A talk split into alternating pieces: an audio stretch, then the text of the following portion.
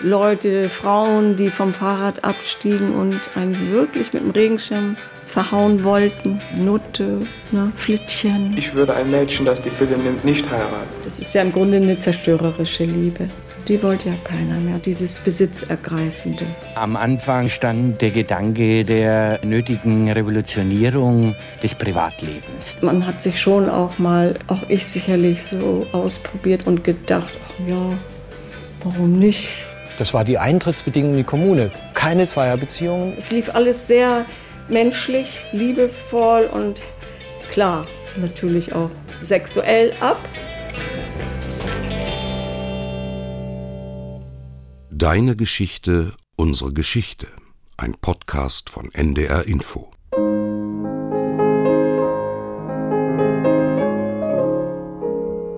Deine Geschichte erzählt dein Leben. Unsere Geschichte erzählt von unser aller Leben. Ich habe mit Zeitzeugen gesprochen. Ich habe in den Tonarchiven recherchiert. Deine Geschichte. Unsere Geschichte. Die 60er. Folge 12. Make Love, Not War. Willkommen zu unserem Geschichtspodcast mit Ulrike Bosse und mit Katharina Kaufmann.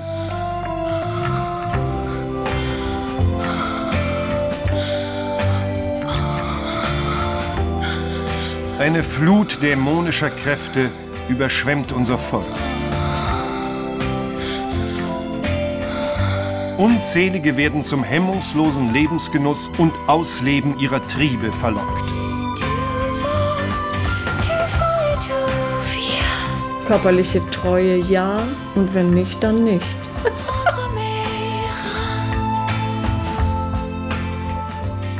Da prallen hörbar Welten aufeinander. Jane Birkin und Serge Gainsbourg feiern in t'aime die körperliche Liebe, während konservative Kreise den Untergang des Abendlands befürchten. Die Zitate, die wir gehört haben, stammen aus dem Jahr 1966 und wurden formuliert von einer Aktion Sorge um Deutschland, die der evangelischen Kirche nahestand. Und im Gegensatz zu dieser Aktion das Bekenntnis von Marita Sperling. Da haben Sie gerade am Ende gehört. Sie war Ende der 60er Teil der jungen Generation, die sich eine sexuelle Befreiung gewünscht und sie auch gelebt hat. Und sie ist die Zeitzeugin unserer heutigen Podcast-Folge.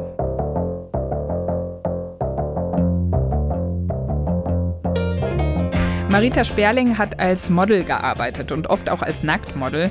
In ihrem Haus im alten Land, wo ich sie besucht habe, da hängen überall Bilder von ihr aus dieser Zeit, so 60er, 70er Jahre an den Wänden. Sie hat damals einen Weg eingeschlagen, der nur so möglich war, weil es eben zu dieser Zeit so peu à peu eine größere sexuelle Offenheit in der Gesellschaft gab. Marita Sperling hat aber auch schon vor den 60ern Offenheit und Freiheit erlebt, nämlich da, wo sie aufgewachsen ist, in der Nähe von Bremerförde. 1949 ist sie dort geboren worden und sehr naturverbunden aufgewachsen. Dort, wo ich geboren wurde, waren drei Häuser. Ansonsten rundherum nur Natur pur. Nicht? Da gab es Heide, Weiden, hat man natürlich mal ein Rind gesehen und Pferde, aber sonst hat man Wildtiere gesehen und es war wirklich naturbelassen. Ja, wir waren alle sehr naturverbunden, kann man sagen. Wir sind ja ziemlich viel nackt gelaufen, die Füße in den Pfützen. Dann sind wir einfach so weitergewachsen. Wir hatten eben einfach dieses Umfeld, um uns zu entfalten und auch so zu bleiben, wie wir waren. Ich hatte eine Erziehung, die wenig erzog. Das hatten wahrscheinlich nicht alle Familien.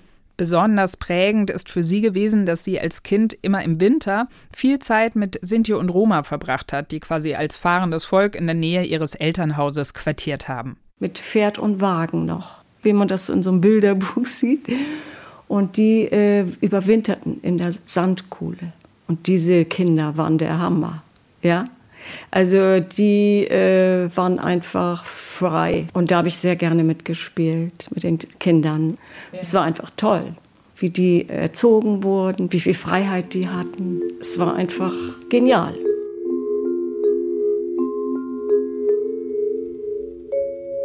Was Marita Sperling über ihre Kindheit erzählt, war sicher nicht repräsentativ. Die öffentliche Moral war streng in Deutschland Ende der 50er und Anfang der 60er Jahre. Das betraf die Kindererziehung, das haben wir ja von mehreren unserer Zeitzeugen gehört. Das galt aber auch für die Erwachsenen. Es gab tradierte Vorstellungen von einem Sittengesetz, die sich auch in der Strafgesetzgebung niederschlugen. So wurde zum Beispiel Sex außerhalb der Ehe als Unzucht bezeichnet und in vielfacher Weise unter Strafe gestellt.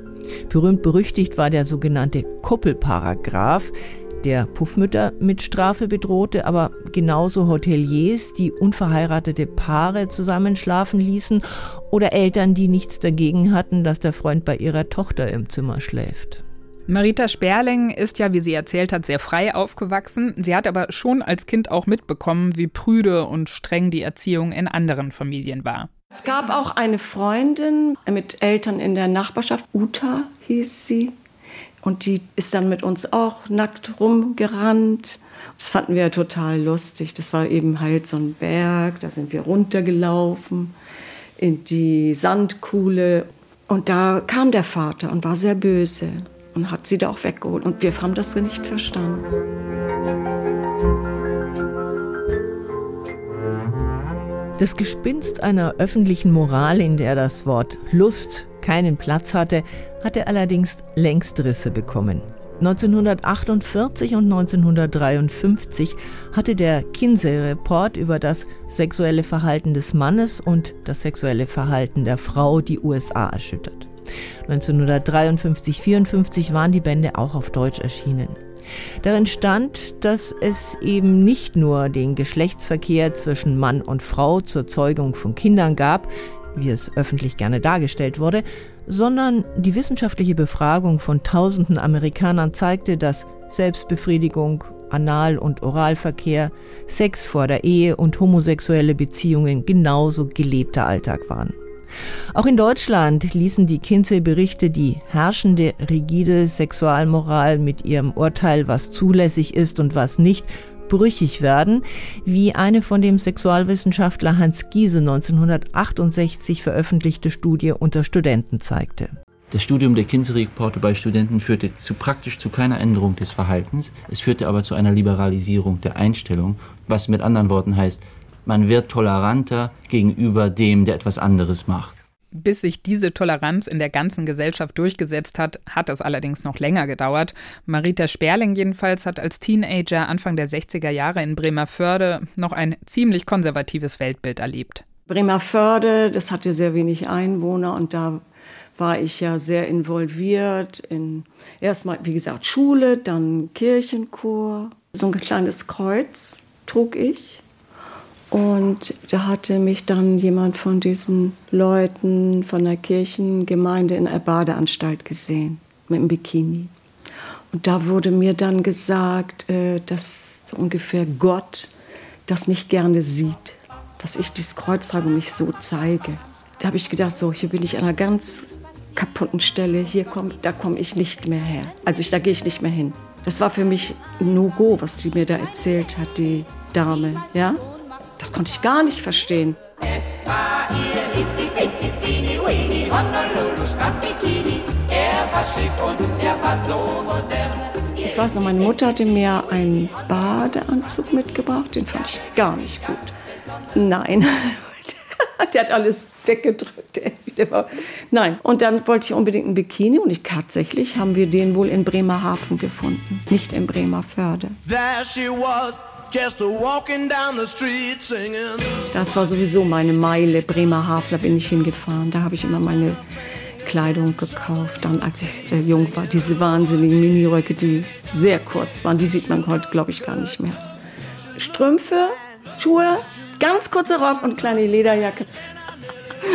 ja, mehr brauchte man nicht. Langes Haar, jung, gesund, fertig.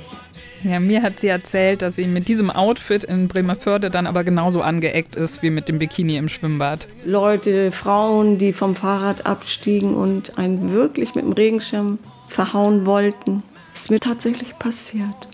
Also gerade Frauen und eben auch böse Postkarten ins Haus. Wenn Sie sagen, ähm, Frauen sind vom Fahrrad abgestiegen und äh, haben sie beschimpft, ähm, was haben die denn dann gesagt? Nutte, ne, Flittchen. Aus heutiger Sicht schwer vorstellbar, dass nackte Beine als verwerflich galten, durch Korsetts aufreizend hochgeschnürte Busen dagegen mit der öffentlichen Moral konform gingen. Aber der Minirock, der mindestens 10 cm über dem Knie enden sollte und dessen Saum sehr oft sehr viel höher rutschte, wurde als erotisches Signal skandalisiert. Dabei hatte die britische Modedesignerin Mary Quant einfach ein Kleidungsstück kreieren wollen, in dem man tanzen und rennen und schnell noch den Bus erwischen konnte, wie sie später erzählte. Well, short skirts so you could move and dance and run and catch a bus and things like that. But dance, yes. Für die jungen Mädchen wurde der Minirock dann zum Symbol einer sehr viel umfassenderen Freiheit. Wie die Popmusik diente auch die Mode zur Abgrenzung gegenüber der Elterngeneration was von den Älteren offenbar ja auch so empfunden worden ist. Die Frauen, die Marita Sperling in Bremerförde da mit Regenschirmen angegriffen haben, die sind natürlich mit einem Verständnis von Sexualität und Erotik aufgewachsen, zu der die Freizügigkeit eines Minirocks einfach nicht gepasst hat. Ich habe mir da nie Gedanken drüber gemacht als diese Frau vom Fahrrad stieg und mich ja auch wirklich mit ihrem Regenschirm verhauen wollte, dass ich war so gleichmütig. Ich habe ihr das nicht übel genommen. Ich habe mir keine Gedanken gemacht.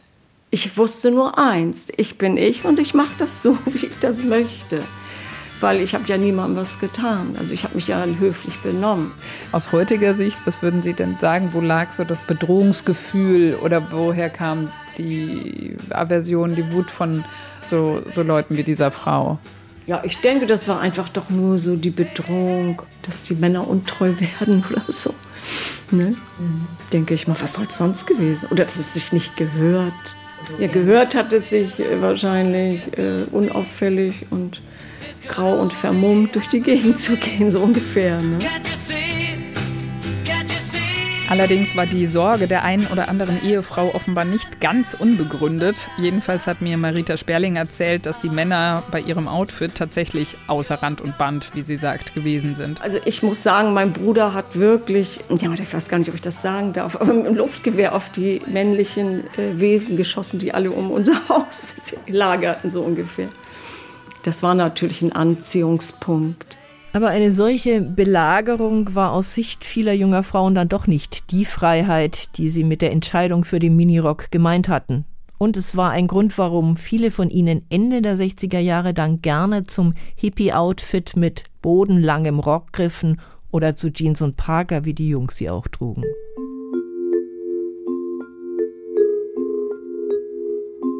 Abbiamo avvertito l'ineguatezza della nostra povera persona al formidabile obbligo apostolico di doverci pronunciare al riguardo. Am 25. Juli 1968 veröffentlichte Papst Paul VI. die Enzyklika Humane Vitae, die katholischen Gläubigen künstliche Verhütungsmittel verbietet, egal ob Kondom oder Pille. Es ist zu diesem Zeitpunkt eine Entscheidung gegen den Zeitgeist. 1960 war die Antibabypille zunächst auf dem US-Markt zugelassen worden, offiziell zur Behandlung von Menstruationsbeschwerden. 1961 kam sie in Deutschland auf den Markt und wurde zunächst nur an Frauen mit mehreren Kindern abgegeben. Noch Mitte des Jahrzehnts wurde sie nur von ein bis zwei Prozent der Frauen genommen. Aber sie hat die Sexualität von Fortpflanzung abgekoppelt und Frauen erlaubt, Sexualität ohne Angst vor einer ungewollten Schwangerschaft zu erleben.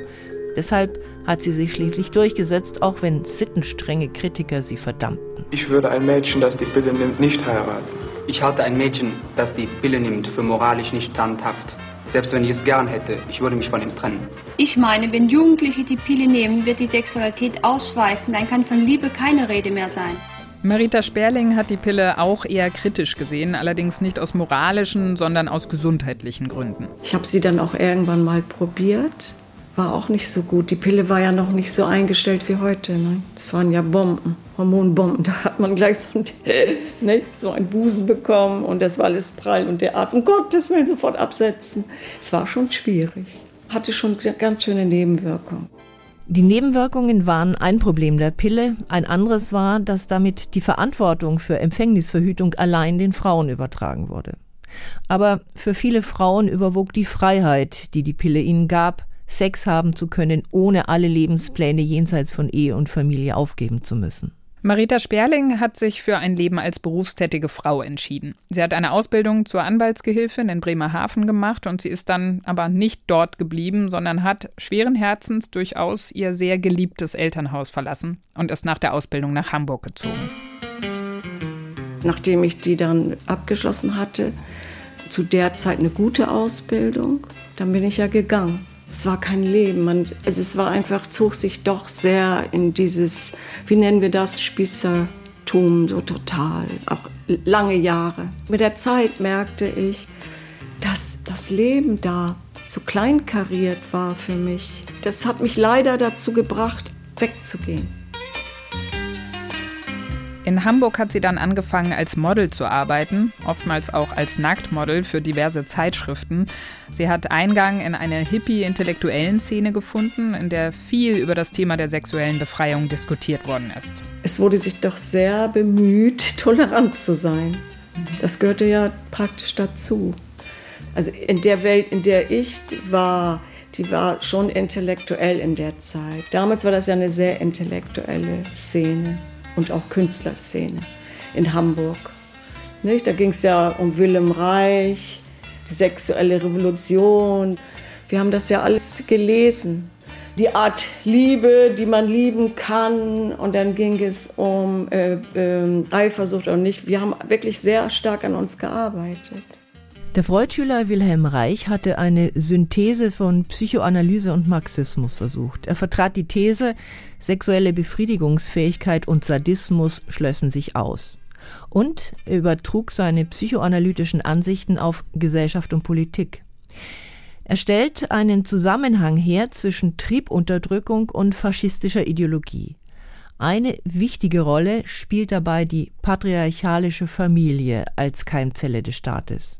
Die Studenten, die sich in den 60er Jahren mit dem nationalsozialistischen Erbe ihrer Eltern und Großeltern auseinandersetzten, problematisierten also diese Familienstrukturen. Die Gründung der Kommune 1 in Berlin etwa, in der demonstrativ und öffentlich wirksam eine andere Lebensform praktiziert wurde, galt als revolutionärer Akt. Ihr Mitbegründer Dieter Kunzelmann schilderte das rückblickend so. Naja, am Anfang stand der Gedanke der nötigen Revolutionierung des Privatlebens, der privaten Beziehungen, weil wir einfach die Erfahrung gemacht haben im SDS, dass jeder so sein Rückzugsgebiet nach wie vor hatte in seiner Privatwohnung und einfach wirkliche Auseinandersetzung, die auch was Neues bringen kann, nicht stattgefunden hat. Marita Sperling hat das auch so erlebt, dass in ihrer Hamburger Szene die privaten Beziehungen etwas Politisches bekamen. Also normalerweise ist man ja schon, ja, wenn man jung ist, so impulsiv und auch eifersüchtig. Das wurde aber durch viele Nächte, die man äh, durchphilosophiert und diskutiert hat, wurde das dann besiegt. Aber es gab natürlich jetzt nicht die absolute Toleranz, dass man alles gemacht hat und mitgemacht hat. Wenn es dann nicht ging, dann ist man eben gegangen. Verstehe ich das richtig? Also das war quasi in den Kreisen, in denen Sie unterwegs waren, war das richtig ein Gesprächsthema bei äh, abendlichen Diskussionen? Wie will man sich sexuell definieren und wie möchte man Liebe lieben? Solche Dinge. Da gab es ja diese romantische Liebe, die besitzergreifende Liebe. Ne? Und dann, die wollte keiner mehr, weil die ja zerstört im Grunde. Das ist ja im Grunde eine zerstörerische Liebe.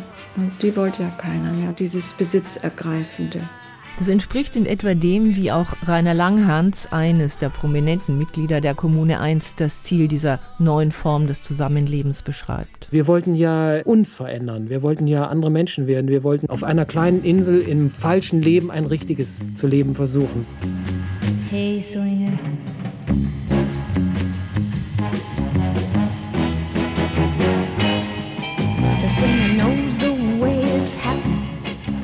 Kommune 1 wurde im Februar 1967 gegründet und löste sich im November 1969 auf. Sie wurde bekannt durch ihre Aktionen, die provokativ, oft auch satirisch waren. Das verhinderte Pudding-Attentat auf US-Vizepräsident Humphrey bei dessen Deutschlandbesuch gehört zu den bekanntesten. Aber auch wenn der politische Impuls bei den ersten Mitgliedern der Kommune eine große Rolle gespielt haben mochte, für manche, die später dazu stießen, ging es einfach darum, eine Lebensform auszuprobieren, die anders war als die der eigenen Eltern. So etwa für das Model Uschi Obermeier, die Rainer Langhans 1968 kennenlernte und daraufhin in die Kommune 1 einzog, was zusätzliche Aufmerksamkeit für die Kommune generierte. Ich hatte keine Ahnung, ich wusste nicht den Unterschied zwischen Kommunismus und Kapitalismus, überhaupt nichts. Ich bin ja gar nicht aus politischen Gründen dazu, sondern ich habe mich in Rainer verliebt, das war alles. Was wiederum bei den Kommunaden der ersten Stunde nicht gut ankam, wie Rainer Langhans sich erinnerte. In der Kommune, äh, da war das keine schöne Frau, sondern das war bloß ein blödes Huhn. In den Boulevardmedien galten Uschi Obermeier und Rainer Langhans als das Glamour-Paar der APO. Aber anders als das heute bei Stars und Sternchen ist, wurde nicht nach dem Hochzeitstermin gefragt. Und Rainer Langhans war längst nicht der letzte Mann, in den Uschi Obermeier sich verliebte was mit den Grundsätzen der Kommune dann schon eher konform ging. Das war die Eintrittsbedingung in die Kommune. Keine Zweierbeziehungen, überhaupt keine Beziehungen der alten Art in der Kommune, sondern eine offene, eine freie Zärtlichkeit. Weshalb etwa einer der prominentesten Köpfe der Studentenbewegung, Rudi Dutschke, und seine Frau dort nicht einzogen.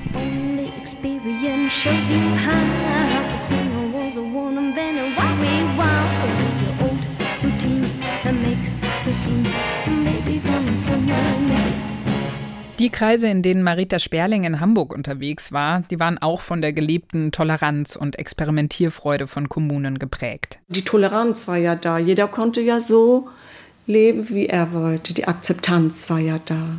Also man hat sich schon auch mal, auch ich sicherlich so ausprobiert und gedacht, ach ja, warum nicht? Es gab doch nichts. Es gab kein AIDS, es gab dies nichts. Als Frau musste man ja nur gucken, dass man eben nicht ungewollt schwanger wird. Ansonsten äh, gab es ja nichts, wo, warum man Nein sagen sollte. Und bei all dem, das ist ihr im Gespräch mit mir ganz wichtig gewesen zu betonen, ist es sehr offen und zärtlich, also ganz im Sinne von Rainer Langhans, zugegangen. Es lief alles sehr menschlich, liebevoll und klar, natürlich auch sexuell ab. Äh, aber ich habe gemacht, was ich wollte. Und das waren dann auch mal zwei Freunde. Und das war aber nie nur so eine, wie man das heute manchmal so hört, so eine Nummer, sagen wir mal so. In der heutigen Sprache ist ja oft so ein bisschen Verachtung auch noch dabei. Ne? Das war einfach eine andere Welt. Das hatte also in ihren Kreisen, es gab ja sicher auch da wieder so eine Generationenunterschied, irgendwie wie die Älteren das dann vielleicht betrachtet haben, ähm, aber hatte es quasi nichts ähm, Schmuddeliges. Nee, gar nichts Schmuddeliges. Im Gegenteil, das war einfach wie eine große Family so ungefähr. So, man sah sich ja wieder und es war einfach gar nicht schmuddelig. Je vais, je vais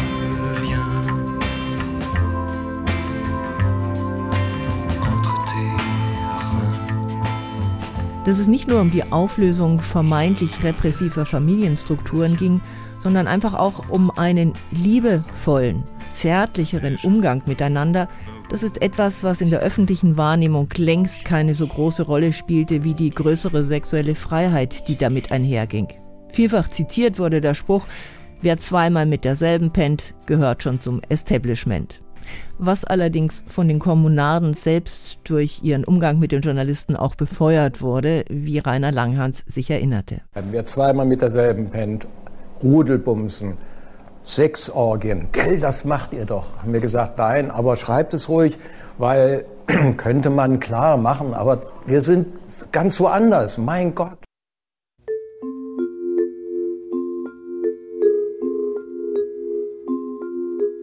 Die Studenten waren nicht die einzigen, die in den 60ern an der sexuellen Befreiung arbeiteten. Erfolgreichster Sexualaufklärer der Republik war Oswald Kolle, 1967 mit den Büchern Dein Mann das unbekannte Wesen und Deine Frau das unbekannte Wesen, die vorher schon als Vorabdruck in der Zeitschrift Neue Revue erschienen. Und 1968 dann mit dem Film Das Wunder der Liebe. Das Problem der jungen Ehe ist es, sich anzupassen und Gewohnheiten zu entwickeln.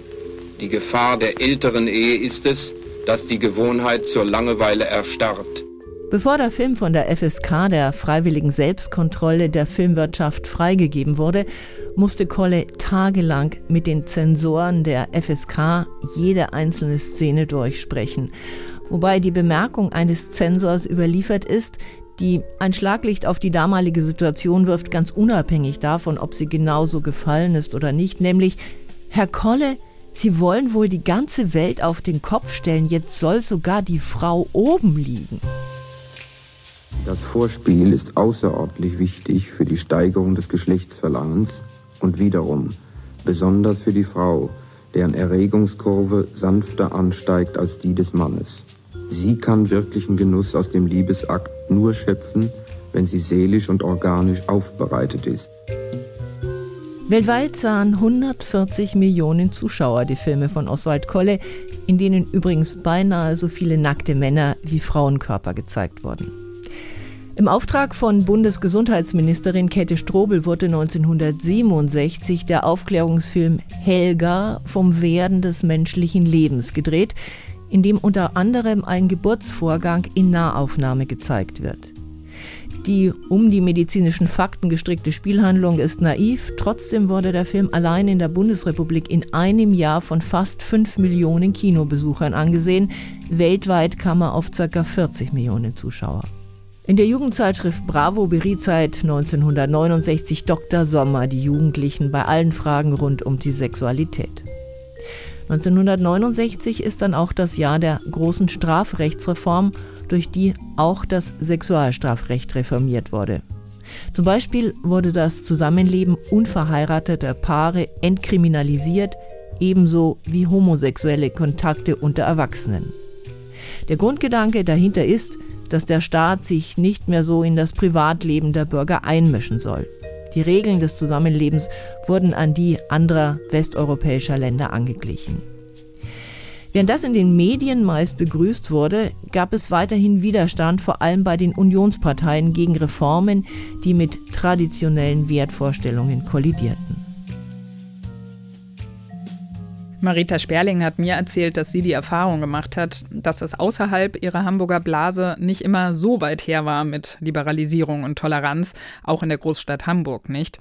Sie hat da viel Anfeindungen aus der älteren Generation erlebt und auch sexuelle Übergriffe von Männern, die ihre Freizügigkeit missverstanden haben. Gut, es gab eben schon Situationen, wo dann so männliche Wesen äh, hinter einem liefen, nach dem Motto, oh, vielleicht leichte Beute kann man ja mal versuchen.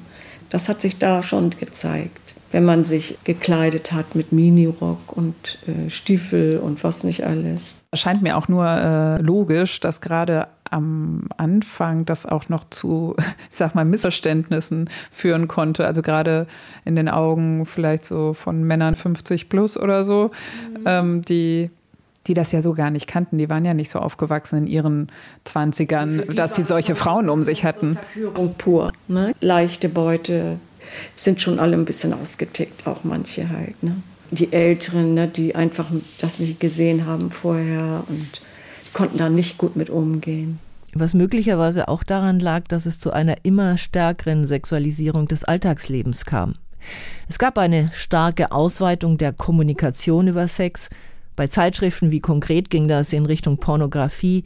In der Werbung wurde offen mit sexuellen Anspielungen gearbeitet Filme wie die Schulmädchenreports, die mit einem Gestus der Aufklärungsreportage daherkamen, waren halb pornografische Produkte, fanden aber ein riesiges Publikum. Und mit Sex lässt sich Geld verdienen. Beate Use, die 1949 eine Aufklärungsbroschüre veröffentlicht hatte und wegen der Nachfrage ihrer Kunden 1951 ein Versandhaus für Sexartikel gegründet hatte, eröffnete 1962 in Flensburg den ersten Sexshop der Welt. Gegen Ende des Jahrzehnts ist ihr Konzern in mehr als einem Dutzend Ländern präsent und macht Umsätze im zweistelligen Millionenbereich. Doch obwohl Beate Use offenkundig ein weit verbreitetes Bedürfnis befriedigte, war die Gesellschaft ihrer Heimatstadt Flensburg noch nicht wirklich bereit, das zu akzeptieren. Sie illustrierte das in einem Interview rückblickend mit folgender Anekdote wollte hier in Flensburg in einen Tennisclub und da ging ein riesiger Riss durch diesen ganzen Club. 50 Prozent waren dafür, dass Beate aufgenommen wird und 50 Prozent dagegen.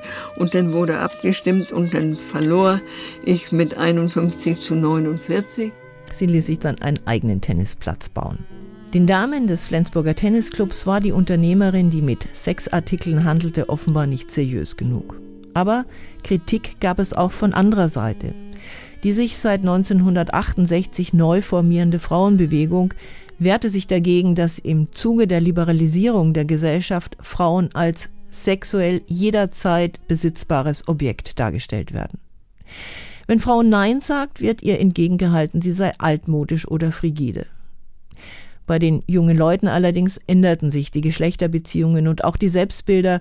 Die jungen Frauen wurden selbstbewusster, lebten selbstbestimmter und das Leitbild für die Männer wurde partnerschaftlicher und Sexualität wurde abgekoppelt von der Ehe gelebt.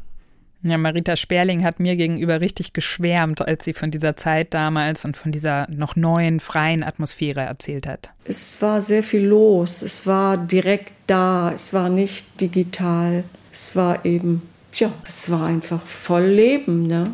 Wir haben ja uns die Freiheit erkämpft. Wir haben ja viel nachgedacht, weil irgendwas musste ja passieren. Ja, das war einfach so eine äh, Sehnsucht nach Befreiung ohne diese ganzen äh, Beurteilungen und Bewertungen. Wir waren ja so weit, dass Nacktheit war ja natürlich. Nur weil jemand mal nackt da saß, wurde er nicht einfach vergewaltigt und dieser Sinn war schon gar nicht da. Da war niemand, der gedacht hat, oh ja, sie hat einen kurzen Rock, die werde ich jetzt mir gleich mal nehmen, weil das ist ja mein gutes Recht. sowas sowas gab es alles gar nicht. Meinen Sie in Ihren Kreisen oder hat das der Rest auch so gesehen? Ja, der Rest wurde gar nicht gefragt, ne?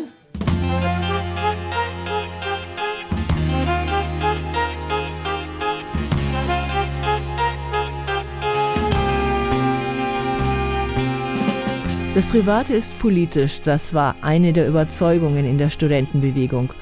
Und im Privaten hat sich tatsächlich viel verändert ab den 60er Jahren. Viele Impulse der 68er, wie sich die Generation der Studentenbewegung nennt, wurden auch von der Politik aufgegriffen in der sozialliberalen Koalition unter Bundeskanzler Willy Brandt. Doch bevor wir darüber reden, müssen wir noch auf ein anderes 68 schauen, den Prager Frühling. Die Reformbewegung in der Tschechoslowakei wollte den Sozialismus verändern und wurde von sowjetischen Panzern brutal niedergewalzt. Unsere Zeitzeugin dann wird Elena Simov sein, die damals in der Nähe von Prag gelebt hat und die nach der Niederschlagung des Prager Frühlings nach Deutschland geflohen ist, wo sie noch heute lebt.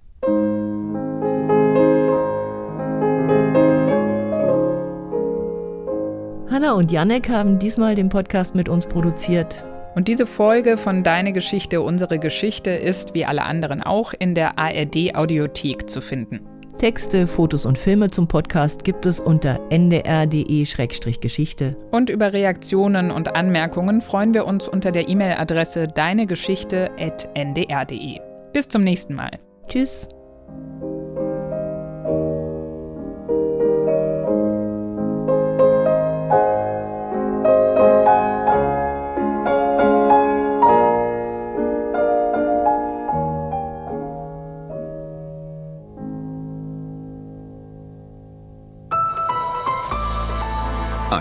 Podcast von NDR Info.